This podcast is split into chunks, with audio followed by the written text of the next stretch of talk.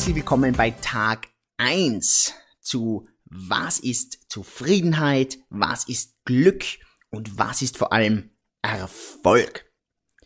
Das Programm lautet ja grenzenlos erfolgreich. Und genau deshalb will ich mit dir über diese Begriffe sprechen, damit auch du für dich diese Begriffe so wirklich definierst und auch verstehst, was es eigentlich bedeutet, glücklich, zufrieden und erfolgreich zu sein.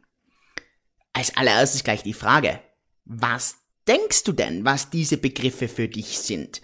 Vielleicht pausiere mal ganz kurz das Audio und schreib für dich runter, was Erfolg für dich ist. Mach das am besten gleich jetzt. Gut, du hast diese aufgeschrieben? Super. Bevor ich dir meine eigene Definition gebe, möchte ich dir zuerst so ein bisschen diese Lebensgeschichte hin von mir erzählen, bis ich für mich zu meiner eigenen Definition so wirklich gekommen bin. Und ich habe dir ja schon gestern ein bisschen was am Vorbereitungstag zu mir erzählt, auch so ein bisschen in der Einführungsgeschichte. Und da möchte ich aber jetzt ein bisschen genauer einhaken. Vor allem um dieses Ziel das ich ja gestern schon angedeutet habe, vor 30 ausgesorgt zu haben. Ich hatte dieses Ziel schon sehr früh und vielleicht kannst du dich da reinversetzen, wenn du irgendwie Ziele hast, wo du vielleicht von anderen merkst, dass die dich auslachen, wenn du diese Ziele ihnen erzählst, weil es vielleicht unangenehm ist oder weil es einfach ein bisschen komisch klingt, dann erzählst du diese Ziele nicht so gern. Und dieses Ziel von mir, das war zwar immer in mir tief drin, aber ich habe das nicht so gern nach außen erzählt, weil immer wenn ich gesagt habe, ja, ich möchte gern mit 30 nicht mehr arbeiten müssen, ja, dann kam immer blödes Gelächter. Ich habe es viel später verstanden, dass das daran liegt, dass die meisten Leute, hoffentlich nicht du, und ich bin mir ziemlich sicher, dass du das nicht bist, sonst würdest du das ja nicht hören, meistens darüber lachen, wenn jemand hohe Ziele sich steckt, weil sich das die Leute vielleicht selber nicht selber vorstellen können, und dann so eher so ein peinliches Lachen haben. Jedenfalls für den Gegenüber wie mich damals war das dann natürlich sehr unangenehm und du kannst dich da sicher auch reinversetzen. Ich habe also später eben gelernt, dass man immer, wenn man sich Ziele setzt, wo andere drüber lachen, dass es sehr gut ist und dass man das eigentlich machen sollte. Ist gut, hat dann natürlich ein bisschen gedauert, bis ich das gelernt hatte. Es war also mein Ziel, immer ausgesorgt zu haben. Und ich habe dir das gestern kurz vorgerechnet. Ich möchte nochmal kurz diese Milchmädchenrechnung wiederholen.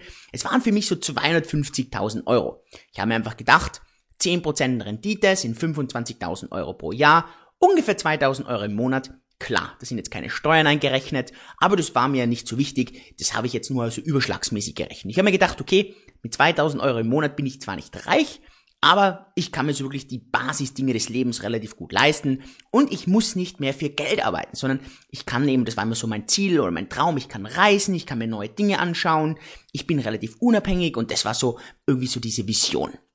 Vielleicht kannst du dich da ja auch ein bisschen reinversetzen.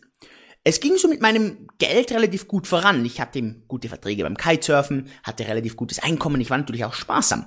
Ich habe äh, damals beim Basketball auch ein bisschen geschiedsrichtert und habe da auch immer ein bisschen was dazu verdient. Und ich hatte mit 22 so knapp 80.000 Euro angespart. Das war gar nicht so schlecht.